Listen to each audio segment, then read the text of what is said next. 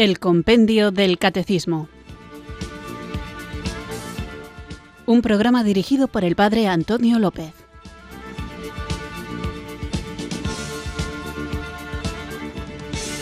Muy buenas tardes, queridos oyentes de Radio María. Recibido un cariñoso saludo desde Irurzun, en Navarra, quienes sintonizáis una tarde más esta emisora de la Virgen, esta radio que cambia vidas, Radio María para sintonizar este programa diario de lunes a viernes de 4 a 5, una hora antes en las Islas Canarias, para conocer, profundizar y vivir nuestra hermosa doctrina católica.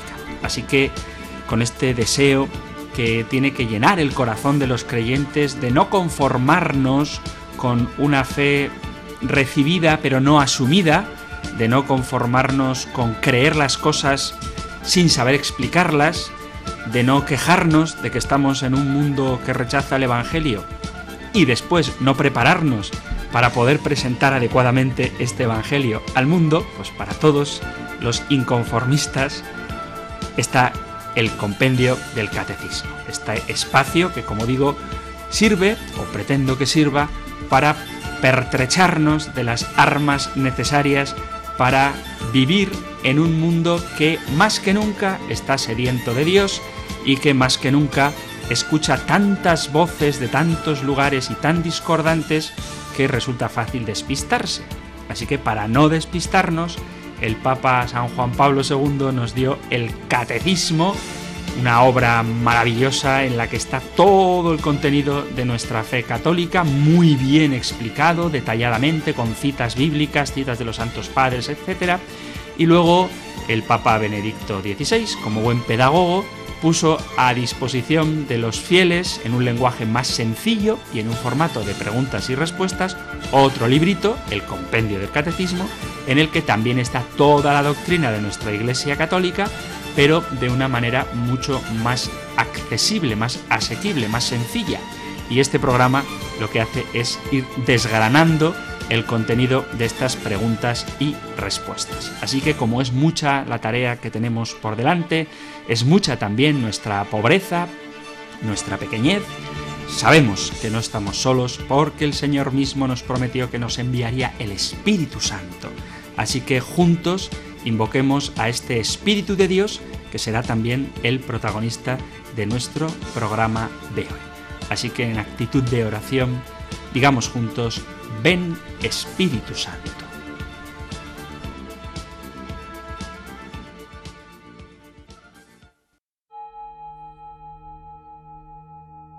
Ven Espíritu, ven Espíritu,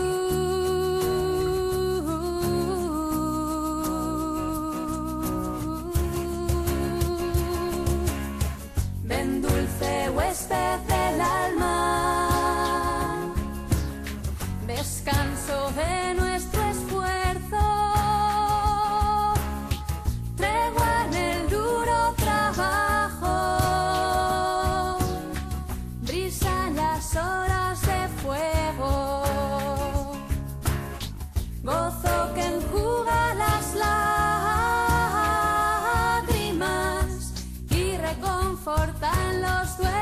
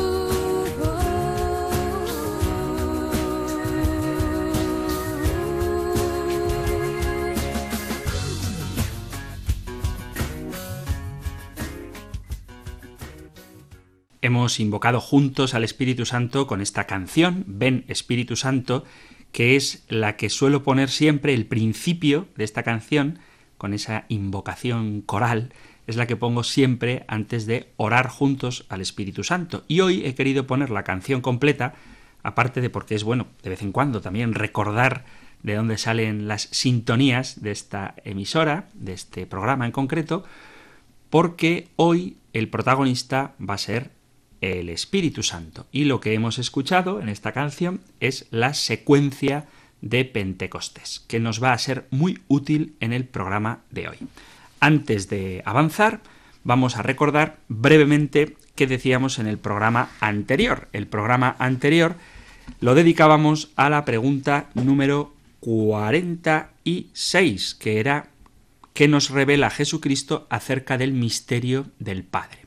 Y la idea fundamental que trataba de transmitir, según lo que responde el compendio del catecismo, es que Dios es el Padre, pero no en el sentido de que ha creado las cosas, sino que desde siempre, desde antes de la creación del mundo, en su esencia más íntima, Dios es Padre eterno del Hijo engendrado eternamente.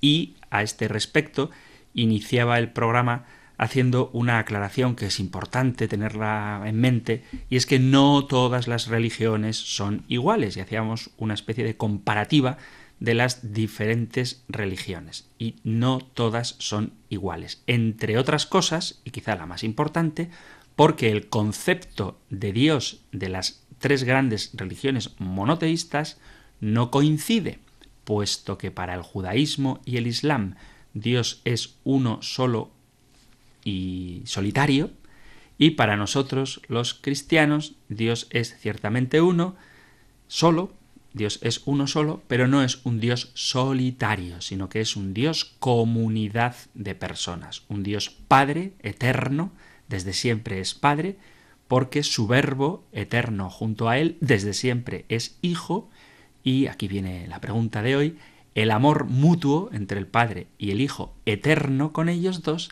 es el Espíritu Santo. Bueno, esto es lo que decía el punto número 46. Ya he adelantado un poquito, pero vamos a escuchar ahora qué dice el punto número 47 del compendio del catecismo. A propósito, una oyente me sugería que dijera a qué números del catecismo mayor corresponden los números del compendio que vamos viendo. Bueno, lo digo, no me gusta mucho decir números porque al final la gente se pierde con ellos, pero acepto la sugerencia.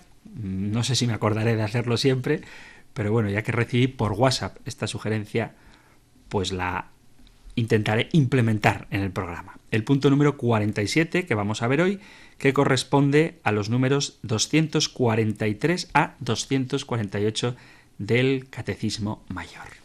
Y una cosa metodológica, para que lo sepáis, queridos oyentes, yo cuando preparo el programa, normalmente no miro el catecismo mayor. A veces sí, pero otras veces no. ¿Por qué? Porque no quiero convertir el programa del compendio del catecismo en el programa de El Catecismo, que tenéis todas las mañanas aquí también en Radio María, presentado por el padre don Luis Fernando.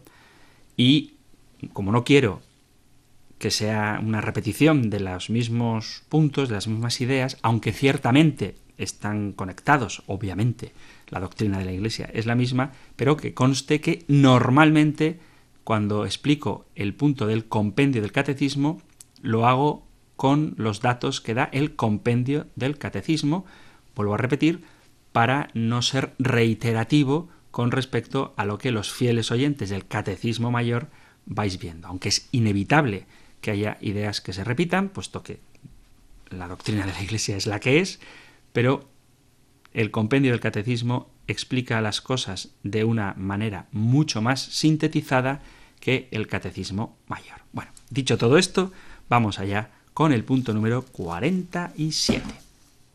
Número 47. ¿Quién es el Espíritu Santo que Jesucristo nos ha revelado? El Espíritu Santo es la tercera persona de la Santísima Trinidad. Es Dios, uno e igual al Padre y al Hijo. Procede del Padre. que es principio sin principio y origen de toda la vida trinitaria. Y procede también del Hijo, por el don eterno que el Padre hace al Hijo. El Espíritu Santo enviado por el Padre y por el Hijo encarnado, guía a la Iglesia hasta el conocimiento de la verdad plena.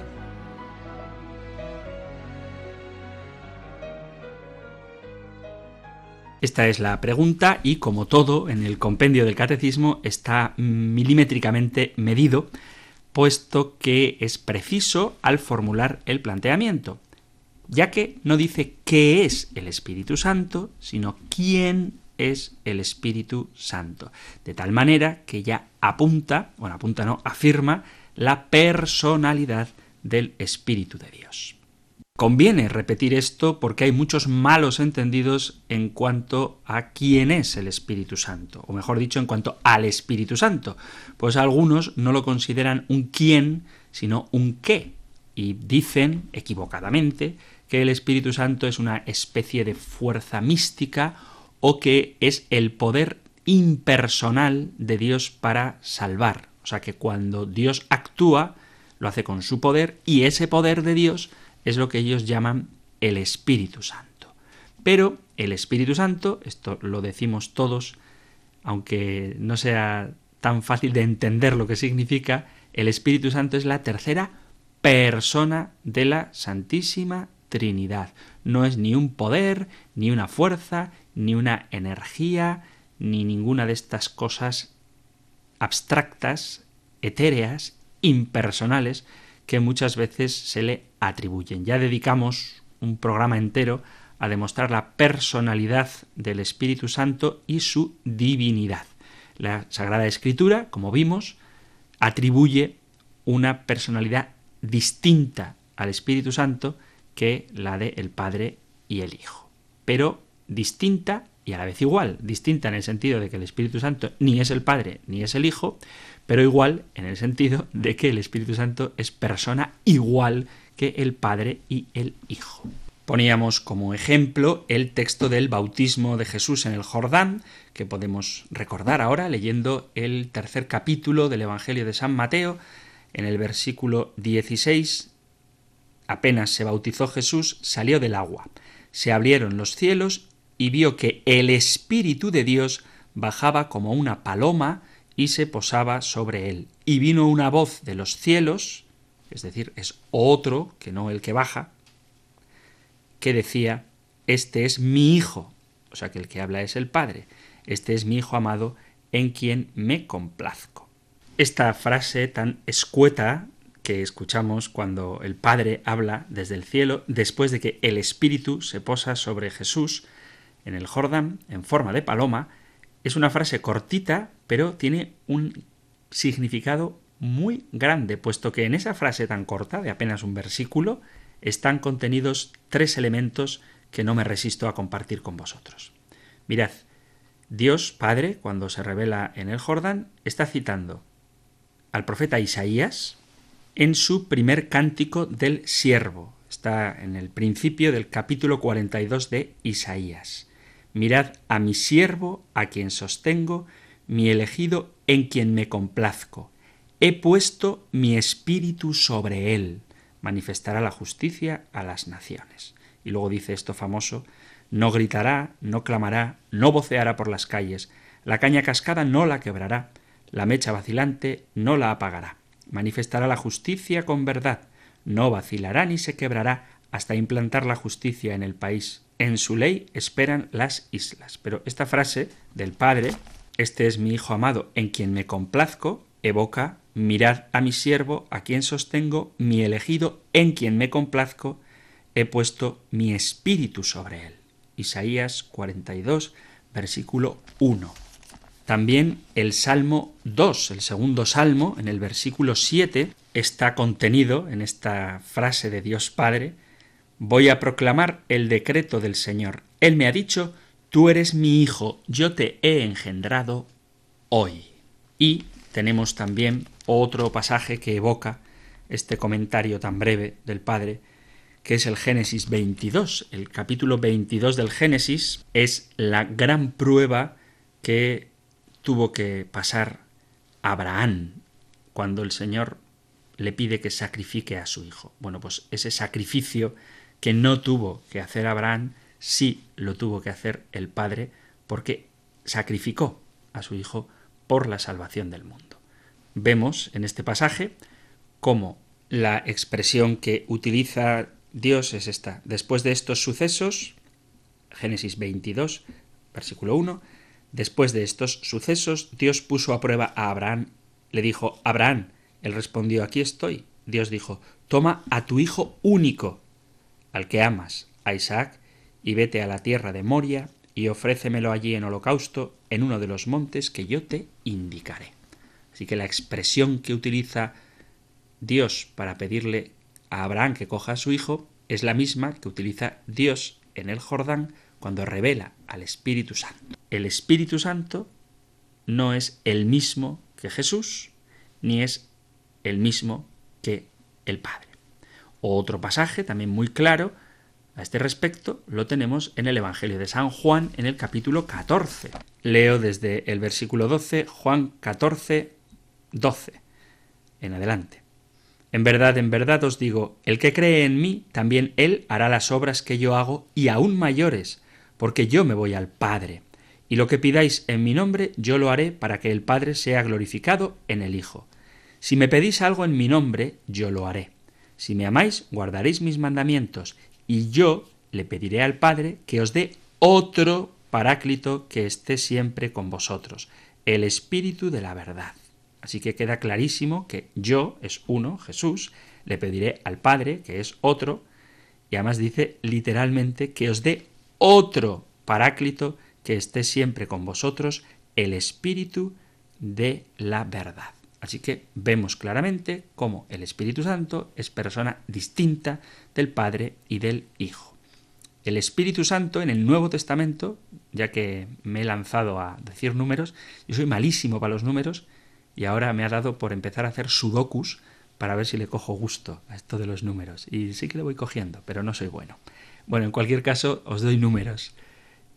El Espíritu Santo aparece 56 veces en los Evangelios, 57 veces en el libro de los Hechos de los Apóstoles, 112 veces en las cartas de San Pablo y 36 veces en los demás libros del Nuevo Testamento. Así que mirad si tiene importancia la persona del Espíritu Santo. Y como decíamos también en aquel programa que dedicábamos a demostrar la personalidad del Espíritu Santo, el Espíritu Santo piensa, conoce el lenguaje, tiene voluntad, se le puede tratar como una persona, se le puede mentir, se le puede resistir, se le puede entristecer, todas estas cosas ya las veíamos solo por citar dos pasajes en el libro de los Hechos de los Apóstoles, en el capítulo 5, dice así, cuando Ananías y Sáfira quieren engañar a los apóstoles, dice capítulo 5, versículo 3,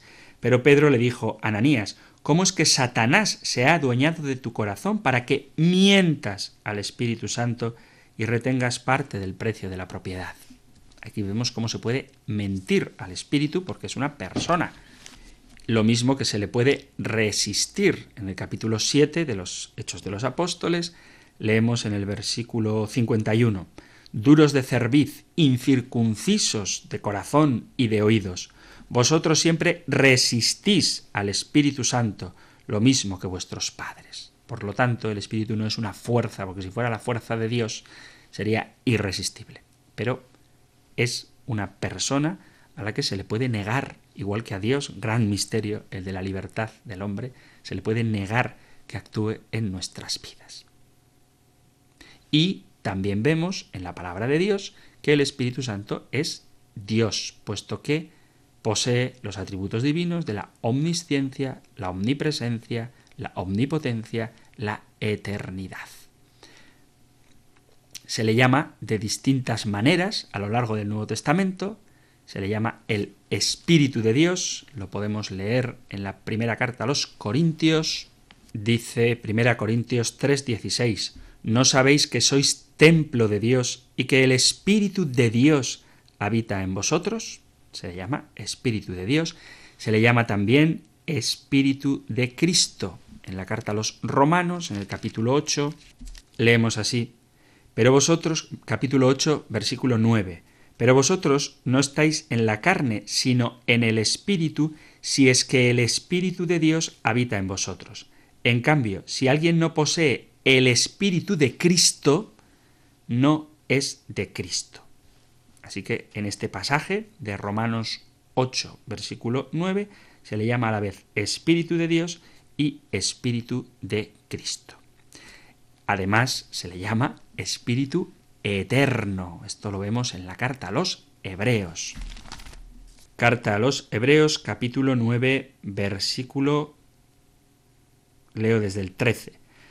Si la sangre de machos cabríos y de toros y la ceniza de una becerra santifican con su aspersión a los profanos, devolviéndoles la pureza externa, cuanto más la sangre de Cristo, que en virtud del Espíritu eterno se ha ofrecido a Dios como sacrificio sin mancha, podrá purificar nuestras conciencias de las obras muertas para que demos culto al Dios vivo.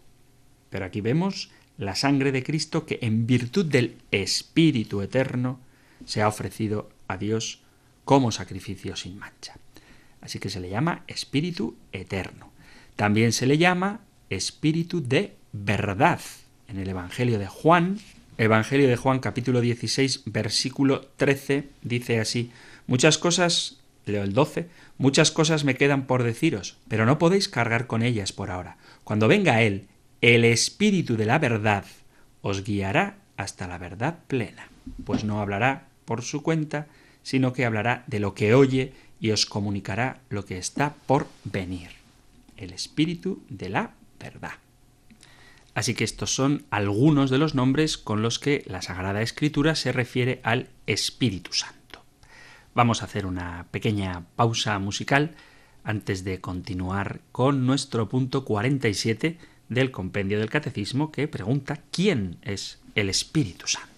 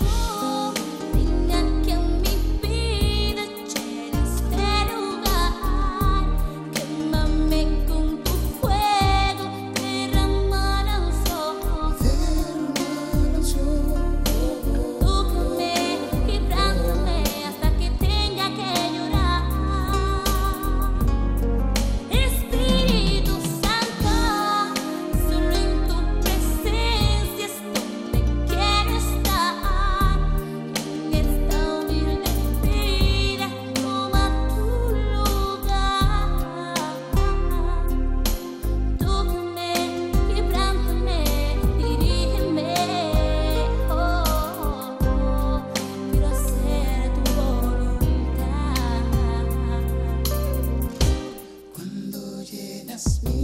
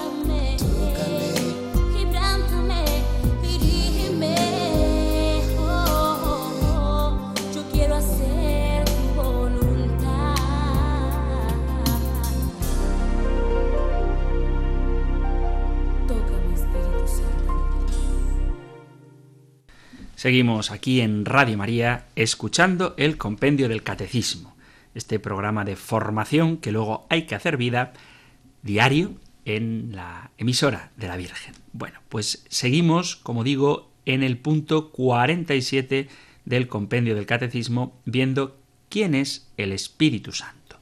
La verdad es que hay muchas cosas que podríamos decir de él, pero como os comentaba al principio, donde en vez de hacer una oración recitada por mí, a la que confío que os unáis cada día, he puesto la secuencia de Pentecostés, porque en esta bellísima oración podemos descubrir quién es el Espíritu Santo. Y a veces nos estrujamos la cabeza tratando de dar respuesta a cuestiones muy interesantes todas ellas y muy complejas, algunas de ellas. Sin embargo, tenemos en la liturgia a veces la respuesta más hermosa y más vivible, puesto que la hacemos oración. Y en esta secuencia de Pentecostés vemos que el Espíritu es divino, vemos que es el Padre amoroso del pobre. A veces uno dice que ¿quién es el Espíritu Santo? La tercera persona de la Santísima Trinidad. Y es una respuesta buena, es una respuesta adecuada, breve, concreta y eh, afín a lo que dice el catecismo. Jesucristo nos dijo que nadie puede ir al Padre si Él no lo atrae y además porque Él es el camino, la verdad y la vida. Y nadie va al Padre si no es por mí. Nadie viene al Padre si no es por mí. Esto está en el Evangelio de Juan en el capítulo 14, versículo 6. Nadie puede ir al Padre, nadie puede ir al Padre si no es por Jesucristo, y nadie puede ir a Jesucristo si el Padre no lo atrae. Esto lo vemos también en el Evangelio de Juan, capítulo 6, versículo 44. Leemos un poquito antes, hablando de discurso del pan de vida, dice Jesús, los judíos murmuraban de él porque había dicho Yo soy el pan bajado del cielo, y decían ¿No es este Jesús, el hijo de José? ¿No conocemos a su padre y a su madre? ¿Cómo dice ahora que ha bajado del cielo? Jesús tomó la palabra y les dijo No critiquéis. Nadie puede venir a mí si no lo atrae el Padre que me ha enviado, y yo lo resucitaré en el último día. Así que nadie puede ir al Padre si no es por Jesucristo, nadie va al Padre sino por mí, y nadie puede ir a Jesús si el Padre no lo atrae. Bien, pues el Espíritu Santo es precisamente el que nos da acceso a Jesucristo y quien nos permite descubrirlo, conocerlo y amarlo, pues nadie puede decir que Jesús es el Señor si el Espíritu Santo no se lo concede. Esto lo tenemos en la primera carta Corintios capítulo 12, versículo 3. El Espíritu Santo es la personificación, la persona, el amor hecho persona del Padre y el Hijo, y es el único que conoce las profundidades de Dios. Leemos en la primera carta a los Corintios, en el capítulo 2, leemos precisamente esto, sino que como está escrito, ni el ojo vio, ni el oído oyó, ni el hombre puede pensar lo que Dios ha preparado para los que le aman. Y Dios nos lo ha revelado por el Espíritu, pues el Espíritu sondea todo, incluso lo profundo de Dios. Él, que es el amor, es el único que puede entender de amores, los amores inefables entre el Padre y el Hijo, que estallan en Él como una nueva persona, el único que nos conoce a cada uno de nosotros más que nosotros mismos, pues en Dios vivimos, nos movemos y existimos. Por eso, en la secuencia de Pentecostés decimos luz que penetra las almas. y es Él, el Espíritu Santo, el que nos da el mayor de los dones, que es el de poder clamar a Dios llamándole Abba, gimiendo en nuestro interior con palabras y sonidos inefables que sólo el amor divino conoce y que nos permite participar de él. Por eso llamamos al Espíritu Santo en la secuencia de Pentecostés don espléndido.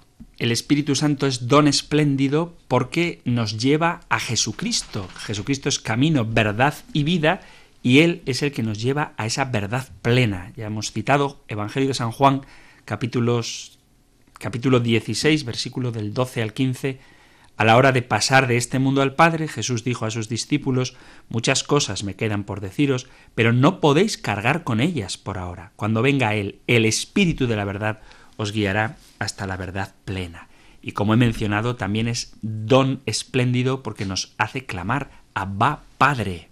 Y porque sois hijos de Dios, dice San Pablo a los Gálatas en el capítulo cuarto, versículo 6, y porque sois hijos de Dios, ha enviado el Espíritu de su Hijo a nuestros corazones, clamando Abba Padre. O también en la carta a los Romanos, San Pablo dice, capítulo 8, versículo 15, pues no habéis recibido un espíritu de esclavitud para volver otra vez al temor, sino que habéis recibido un espíritu de adopción como hijos, por el cual clamamos Abba Padre. Así que es don espléndido porque Él nos hace clamar llamando a Dios Padre nuestro. Es el don espléndido porque, como dice el Evangelio de Lucas en el capítulo 11, versículo 13, pues si vosotros siendo malos sabéis dar cosas buenas a vuestros hijos, cuánto más vuestro Padre Celestial dará el Espíritu Santo a los que se lo pidan. Este es el don mayor que Dios nos otorga siempre que se lo pedimos. Ya he citado la primera carta a los Corintios, capítulo 2, versículos 9 en adelante, donde se ve cómo el Espíritu es la luz que penetra las almas, puesto que Él conoce lo íntimo de Dios, aquello que sólo el Espíritu puede conocer, lo íntimo de Dios. Ese Espíritu que conoce lo íntimo de Dios, conoce también lo íntimo de nosotros mismos. Decimos también en este hermoso himno litúrgico de la secuencia de Pentecostés que el Espíritu Santo es consolador y como consolador tregua en el duro trabajo, brisa en las horas de fuego, gozo que enjuga las lágrimas y reconforta en los duelos.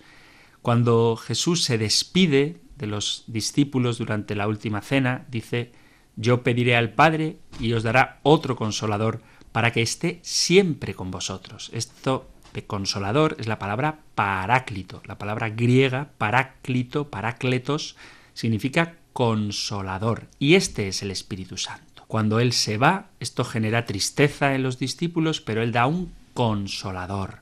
El Espíritu Santo que manda el Padre será otro consolador enviado en nombre de Cristo. En estas palabras acerca de Jesús, que habla del Espíritu Santo como el consolador, se escucha el eco de el Antiguo Testamento, sobre todo en el libro de la consolación de Israel, que está en el profeta Isaías. Consolad, consolad a mi pueblo, dice vuestro Dios, hablad al corazón del hombre. Ya se ha cumplido su milicia, ya ha satisfecho su culpa. Esto está en el profeta Isaías en el capítulo 40. Y otro texto también de Isaías, en el capítulo 49, dice así, Aclamad cielos, exultad tierra, prorrumpan los montes en gritos de alegría, pues el Señor ha consolado a su pueblo. El Señor, Dios, es para Israel como una madre que no puede olvidar a su hijo.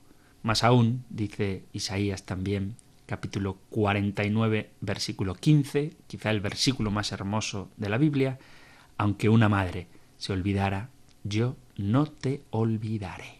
Fijaos que es el Espíritu Santo el que lleva a Simeón al templo para que pueda ver al niño y de esta manera Simeón sentir el consuelo, decir ahora Señor, puedes dejar a tu siervo irse en paz, puedo morir tranquilo, porque mis ojos han visto a tu Salvador. Vemos esto en el capítulo, en el capítulo segundo del evangelista San Lucas, Lucas 2.27. Dice literalmente, impulsado por el Espíritu, fue al templo el anciano Simeón. Y cuando entraban con el niño Jesús sus padres para cumplir con él lo acostumbrado según la ley, Simeón lo tomó en brazos y bendijo a Dios diciendo, Ahora, Señor, según tu promesa, puedes dejar a tu siervo irse en paz.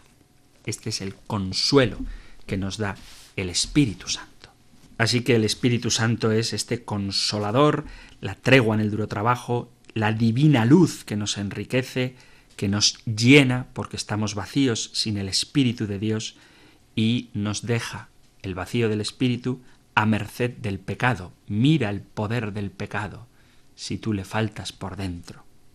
Él sana, lava las manchas, infunde calor, doma el espíritu indómito, guía lo torcido, reparte los dones, premia los méritos, salva y da el gozo eterno. Este es el Espíritu Santo.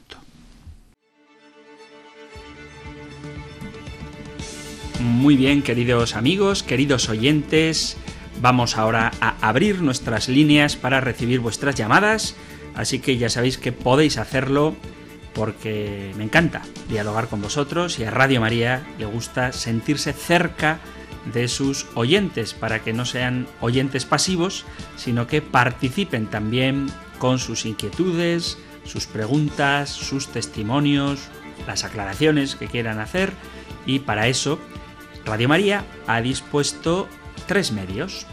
Podéis entrar en directo para dialogar conmigo, con el padre Antonio López, llamando al 91 005 94 19. 91 005 94 19. Si lo preferís, podéis dejar un mensaje de WhatsApp al teléfono 668 594 383.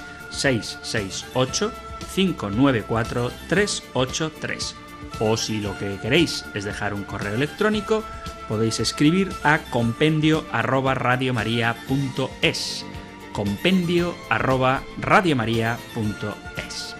Así que a partir de ya mismo, bueno, al correo podéis escribir cuando queráis, compendio arroba radiomaria.es, al número de WhatsApp 668 594 383, 668 594 383, o si queréis entrar en directo, eso tiene que ser ahora, al 91 005 94 19. 91 005 94 19. Aquí os espero.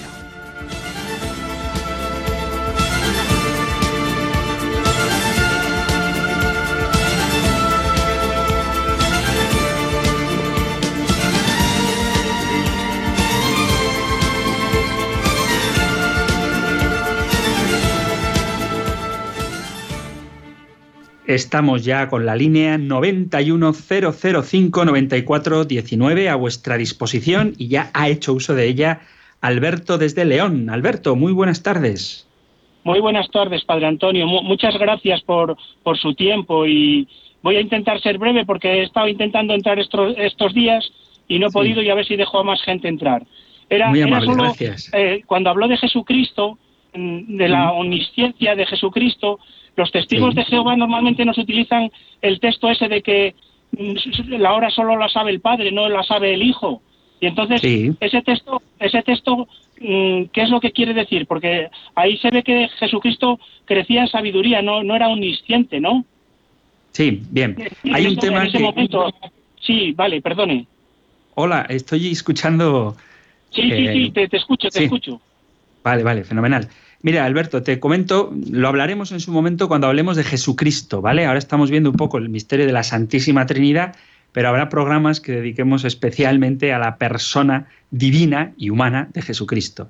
Entonces, Jesús, cuando se despoja de su condición divina, asume algunas de las, bueno, en principio todas las limitaciones propias de la persona humana porque es persona humana. Entonces, hay aspectos que Jesucristo como hombre no conoce, pero hay momentos en los que deja traslucir su divinidad. Por poner un dato muy concreto, en el momento de la transfiguración, Jesús se ve el resplandor de su gloria. Pero ese momento privilegiado, del que fueron testigo Pedro, Santiago y Juan, está eclipsado, está opacado, por así decirlo, por su humanidad. Entonces hay elementos que como hombre Jesús desconoce.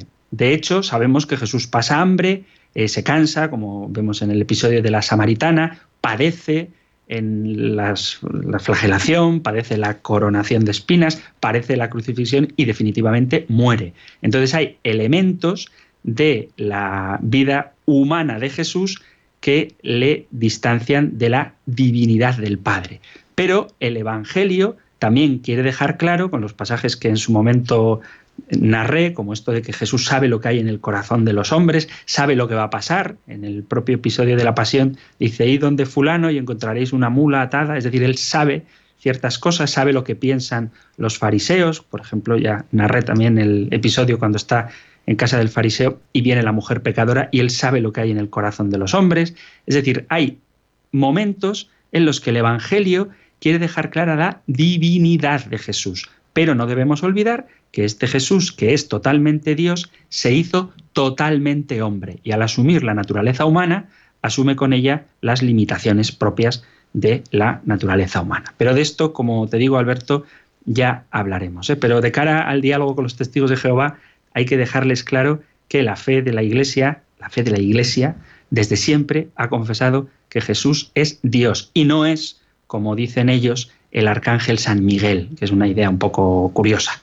Espero que te haya aclarado, pero te prometo que a no mucho tardar hablaremos de la persona de Jesús y veremos tanto su divinidad, que ya la hemos visto, como su humanidad. Y en el contexto de su humanidad es donde podemos entender que hay cosas, como el día del fin del, mundo, que solamente el Padre conoce. Muy bien, Alberto, muchas gracias. Nos vamos ahora hasta Madrid, en concreto a San Fernando de Henares, para hablar con Fran. Fran, buenas tardes. Hola, buenas tardes, padre. Mire, eh, llamaba porque me hacía mucha ilusión mandarle un saludito al padre Oscar de la parroquia de San Antonio. Ah, pues muchas gracias. Le mandamos un saludo al padre Oscar. Claro, que él me ayuda a mí con conflictos internos que yo he tenido y, hombre, quería agradecer, agradecérselo de esta manera. Yo sabía pues me que encanta. Me encanta que, que, se agradezca a los sacerdotes la tarea que muchas veces oculta, pero eficaz, realizan. Así que le mandamos un saludo a, a Oscar. ¿Alguna otra cosa más, Fran? No, nada más, era un saludo bueno. Bueno, y ya que estoy a la madre Sorana de María Auxiliadora, donde yo estudié, que también tengo buena relación con ella a día de hoy, me ha ayudado mucho. Bueno, espero que sean oyentes de Radio María para que les lleguen estos saludos y, esta oración a la que nos unimos a ellos. Muchísimas gracias por compartir también este, este testimonio. Gracias, Fran. Un abrazo. Bueno, nos vamos ahora hasta Alcalá de Henares y hablamos con Nico. Hola, Nico, buenas tardes. Buenas tardes, enhorabuena por su programa. Me gusta mucho. Mm, quería preguntarle a ver por qué siempre al Espíritu Santo se le representa como una paloma. Bueno, eso de siempre es, eh, en fin, es discutible. De todas maneras, también en el compendio del catecismo dedicaremos alguna, algún programa. Sabéis que normalmente dedicamos un programa a cada uno de los puntos del catecismo y mm, me suena que hay alguna pregunta en la que habla de cómo se representa al Espíritu Santo. En cualquier caso, yo te diría que al Espíritu Santo se le representa como una paloma en el momento de la, del bautismo de Jesús en el Jordán, pero también se le representa como un fuego, como unas lenguas como de fuego, dicen los hechos de los apóstoles, que se posan... Santo. Sí, eso es. Y también se le representa como un viento huracanado, como un viento fuerte. Entonces no siempre se le representa como una paloma, siempre se le representa como algo vivo, algo dinámico, algo que se mueve y que mueve, ¿eh? como las alas de una paloma que mueven el aire, como un aire propiamente dicho que mueve, es el, el viento en movimiento, el aire en movimiento, y como un fuego que también transforma todo lo que toca. Entonces hay varias imágenes de, varias formas en las que imaginamos, ponemos imagen al Espíritu Santo y la paloma es solamente una de ellas, pero no es la única. Muy bien. Pues muchas gracias, Nico, por tu interesante pregunta. Y vamos ahora a mi tierra natal, al País Vasco, para hablar con Igor. Igor, Arrachaldeón, buenas tardes, en castellano, ¿eh? Arrachaldeón, buenas tardes, caballero. Buenas tardes. ¿Qué tal? Eh, bien, mira, eh, primero Dios te bendiga a ti, a todos los que estamos ahí en Radio María conectados. Bendito Dios, gracias. quería preguntar sobre Jehová, porque mire, eh, he escuchado mucho sobre Jehová y quería saber pues quién es, cómo es o, o si es el mismo Jesús, el mismo Señor o simplemente es otra palabra para llamarle así o, o no sé, usted dirá. Vale, bueno, pues de esto ya, eh, no sé si eres eh, oyente habitual de este espacio, no sé si eres oyente habitual del compendio del catecismo. ahora hace poco. Ah, pues te animo a que te descargues los podcasts. Puedes encontrarlos en la página web de Radio María o en la aplicación. Te digo, te invito a esto porque hemos dedicado algún programa exclusivamente a ver cuál es el nombre de Dios. Y ya veíamos cómo en el Antiguo Testamento a Dios se le denomina de varias formas, Elohim o Yahvé, pero que cuando se tradujo el Antiguo Testamento al griego y también en el Nuevo Testamento, el nombre con que se designa a Dios es em, perdón, Adonai, Adonai, ¿vale? Y como en el hebreo no existían las vocales y le añadieron a la palabra, a las cuatro letras sagradas, Y, W, H, W, Yahvé, le añadieron las letras de Edonai y de ahí quedó la palabra Jehová. Pero después, con el desarrollo del estudio de cómo debía pronunciarse el nombre de Dios, podemos decir, sin temor a equivocarnos, que la forma más adecuada de nombrar a Dios es Yahvé. Y en el Antiguo Testamento se dice Yahvé al Señor, a Dios, pero en el Nuevo Testamento el nombre de Dios, tal y como nos lo ha revelado Jesucristo, es el nombre de Padre. Así que nosotros cuando nos referimos a Dios en cristiano le llamamos Padre, aunque el nombre con el que se le denomina en el Antiguo Testamento es Yahvé. ¿Es el mismo Yahvé que Jesucristo?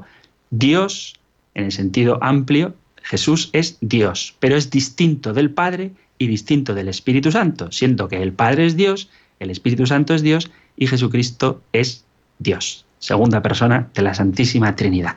Quizá haya sido un poco lío, pero te remito, te animo a que escuches los podcasts donde hablamos detenidamente de este tema. Así que muchas gracias, Igor, por tu llamada y engánchate a Radio María, que aprenderás mucho y formarás parte de una familia espiritual de la que te podrás enriquecer mucho conociendo y también uniéndonos todos los oyentes en la oración. Así que vamos a atender otra llamada.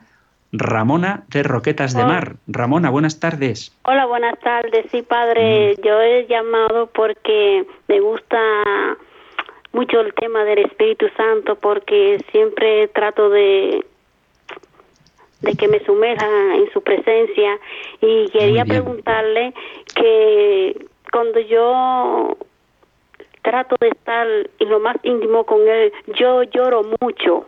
Sí. ¿Por qué, pues padre? Bueno, pues eso se conoce como un don de lágrimas y es una bendición. Es una bendición. Yo confieso, yo también voy a hacer un acto de confesión aquí en, en Radio María, que cuando voy a la renovación carismática, que he ido alguna vez, y he ido a retiros, seminarios de vida en el espíritu, me pasa lo mismo que a ti, Ramona. Lloro muchísimo y me considero un hombre duro. es decir, soy sensible lo normal, ¿eh? pero sin embargo, cuando me pongo a alabar al Espíritu Santo, me, lleno de emoción y, entro también en lágrimas y me lleno de gozo y de alegría. Y es un gozo y una alegría tan incontenible que parece que desborda el corazón y se derrama por los ojos. Y eso es bueno, ¿eh? simplemente que también nuestro corazón, nuestro ser natural, nuestro cuerpo, expresa la inefabilidad de Dios a través del gozo que cuando la risa ya no es suficiente para expresar ese gozo, se manifiesta en lágrimas. Esa es mi experiencia, no sé si es la tuya, espero que también lo sea, porque ciertamente cuando uno experimenta la presencia de Dios en su vida, es tan grande la alegría, es tan grande el gozo, que pues, literalmente se llora de alegría, de saber que Dios nos ama, somos como somos, hagamos lo que hagamos, el Señor tiene un amor infinito hacia nosotros que nos colma, nos llena y nos llama para dejarnos mover cada vez más por Él. Así que el don de lágrimas, disfrútalo y sigue sintiéndote querida por el Señor y no te resistas. Hombre, no sé que estés en un contexto en el que no sea conveniente llorar, pero cuando estés en momentos de alabanza o de oración, pues déjate llevar por las lágrimas que son un signo del gozo del Espíritu Santo. Muy bien, queridos amigos, hoy ha dado tiempo a atender unas cuantas llamadas. Veis que bien, cuando somos concisos, pues podemos atender a más gente. Muchísimas gracias por llamar a los que lo habéis hecho y si alguno se ha quedado a la espera, pues que sepa que tendrá nuevas oportunidades. Vamos a terminar con la Sagrada Escritura y esta bendición del libro de los números. El Señor te bendiga y te proteja, ilumine su rostro sobre ti y te conceda su favor. El Señor te muestre su rostro y te conceda la paz. Muchísimas gracias por escuchar el compendio, gracias por estar ahí y si queréis volvemos a encontrarnos en un próximo programa. Un fuerte abrazo.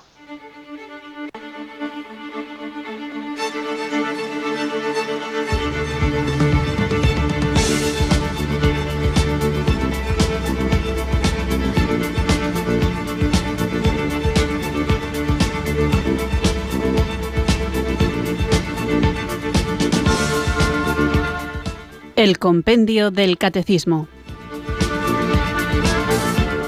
Un programa dirigido por el Padre Antonio López.